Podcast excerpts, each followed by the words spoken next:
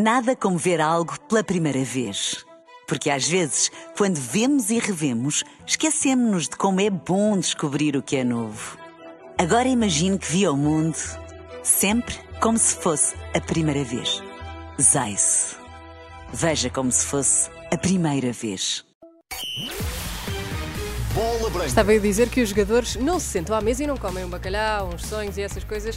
Deve ser uma Comem, coisa assim mais, mais light, não é? O que é que temos na bola branca? Muito bem, eh, Teresa, boa tarde. Vem aí o clássico Sporting Futebol Clube do Porto e além da luta pelo poleiro, há um duelo curioso entre Gyökeres e Pepe. Quem vai ganhar? Há também um Braga-Benfica neste fim de semana e ainda o futsal. Hoje, apuramento de Portugal para a fase final do Mundial pode chegar mais logo. Um quarto para uma, vamos então à bola branca desta sexta-feira.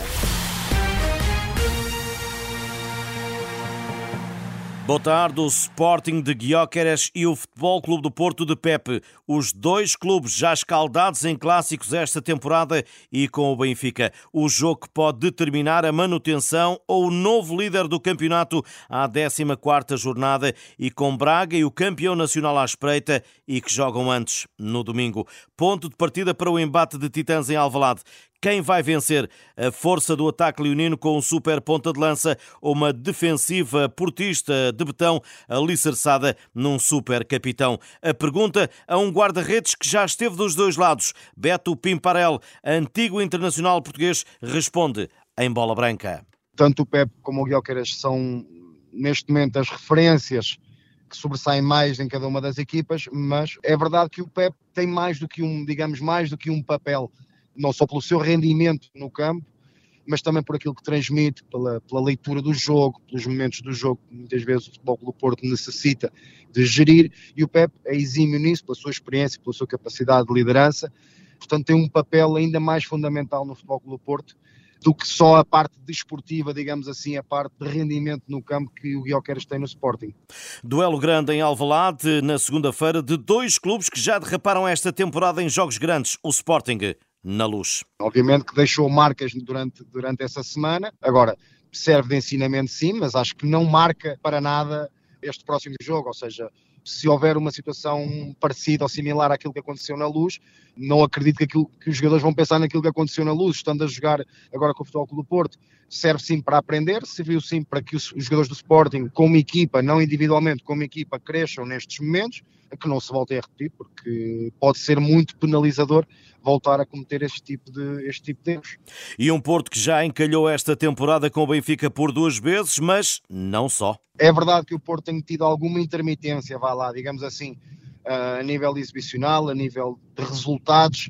Agora, aquilo que eu sei e aquilo que acho que toda a gente sabe, inclusive o Sporting de Portugal sabe, é que o Futebol Clube Porto é, neste momento, e, e, reconhecido também por grandes treinadores na Europa, é das equipas mais competitivas no mundo. Independentemente desta intermitência na, na sua qualidade de jogo, muitas vezes na, na, decisão, na concentração, que também lhe tem penalizado o Futebol do Porto em alguns momentos, agora a nível competitivo, é difícil encontrar uma equipa que tenha este nível, este nível como o Futebol do Porto. Antigo guarda-redes do Sporting e Porto, Beto analisa ainda a baliza de um leão que tem sofrido com as últimas exibições de António Adan na Liga Europa. O espanhol até esteve de fora. Foi uma decisão sábia por parte do, do Ruben Amorim, estratégica mais uma vez, porque é verdade que o Franco Israel precisa também de, de, de, exigência, de competitividade exigente, não só na Taça de Portugal. E, portanto, na minha perspectiva, não abre aqui dúvidas em relação a quem possa vir a jogar uh, o clássico. Na minha opinião, jogará o Ada. Faltam três dias. Beto Pimparel, Pimparel e o clássico de segunda-feira entre Sporting e Porto, duas equipas que chegam moralizadas pelos triunfos nas competições europeias. Antes do clássico, o Minho recebe um Sporting de Braga-Benfica terceiro e quarto classificados e atenção, um deles até pode vir a ocupar o primeiro posto da classificação. Na pedreira, César Peixoto, em bola branca, antigo jogador de Guerreiros e Águias, antecipa um Benfica mais forte e próximo daquele que a época passada levou os lisboetas ao título. Um Braga que está bem, tem fez, apesar de não, não, não, ter passado a fase de grupos da Liga dos Campeões, acho que fez um, uma, uma, boa fase de grupos. Uh, tem boa equipa, tem recuperado no campeonato também, não iniciou da melhor forma, mas tem recuperado bastante e é um Benfica que também penso que está se calhar nesta fase, na melhor fase da época, mais próximo daquilo que, que é o Benfica do ano passado. E até moralizado, diz César Peixoto, pelo triunfo na Áustria e apuramento para a Liga Europa. Livre e confiança, porque uma vitória é uma vitória, é sempre bom, mas uma vitória destas que, que lhes confirmou, depois do que tinha acontecido também no jogo em casa com o Farense, que lhes confirmou a passagem na, na, nas competições europeias, também com um jogo bem conseguido para o balneário do Benfica, para os jogadores e toda, toda a estrutura, acho que foi um boost de confiança muito, muito grande. E para este jogo também ele grande, em campo há destaques a fazer e nas duas equipas. O João Neves tem sido um jogador mais, o jogador é a alma, é o coração, é o caráter da equipa, é o jogador que tem, mesmo quando as coisas não estão a correr bem, ele consegue arrastar os colegas e com, com a sua forma de jogar. O Di Maria também penso que tem estado bem nos últimos dois jogos. O Braga, sim, o ataque do Braga tem, tem muito golo. O Jaló tem 14 ou 15 golos, o Horta tem 10 ou 11, o Banza é o melhor marcador do campeonato.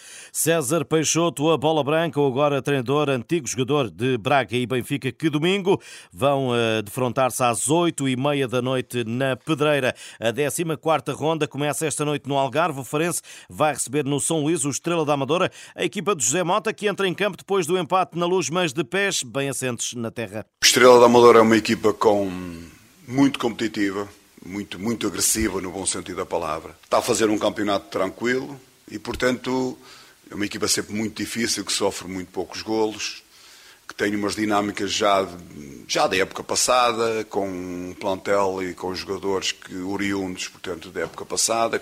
Na Reboleira são muitas as ausências. Sérgio Vieira não se esconde e quer a equipa a lutar pelo resultado. Nós ferir o Farense hum, pode ser, pode ser uma, uma uma expressão às vezes mal interpretada até por parte do nosso adversário. Né? O nosso adversário vai jogar com as forças todas, os jogadores penso eu que estão todos disponíveis do outro lado. Eu acredito que o Farense vai nos tentar ferir muito em, em, a nível a nível ofensivo. Farense Estrela da Amadora, 8 e meia da noite, hoje com a arbitragem de Cláudio Pereira, VAR, Rui Oliveira. Futsal Portugal pode conquistar esta noite passaporte para a fase final do Mundial. Para isso terá de vencer mais logo em Coimbra, a Finlândia. Extremamente intencionais em tudo que fazem. É uma equipa muito organizada, sabe o que fazer em cada momento do jogo um, e sabem manter-se no jogo. Portanto, é uma equipa que tem foi a primeira vez, aliás, este, este jogo conseguimos vencer 5-1 porque os anteriores foram sempre jogos extremamente apertados. O selecionador Jorge Brás, Portugal-Finlândia, pavilhão cheio em Coimbra às 19h30. Atualização do ranking feminino da FIFA. Portugal cai duas posições após ter chegado ao 19 lugar no ano histórico em que atingiu a fase final de um campeonato do mundo pela primeira vez. A seleção feminina deixa o top 20, está atrás da Coreia do Sul e na frente da Suíça, ocupando o 21 lugar da lista. Estas e outras notícias em rr.pt. Boa tarde, bom Até almoço. Segunda, João. Bom fim de semana. Bom fim de semana.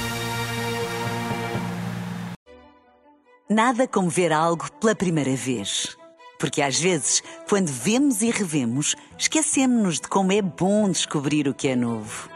Agora imagine que viu o mundo sempre como se fosse a primeira vez. Zais. Veja como se fosse a primeira vez.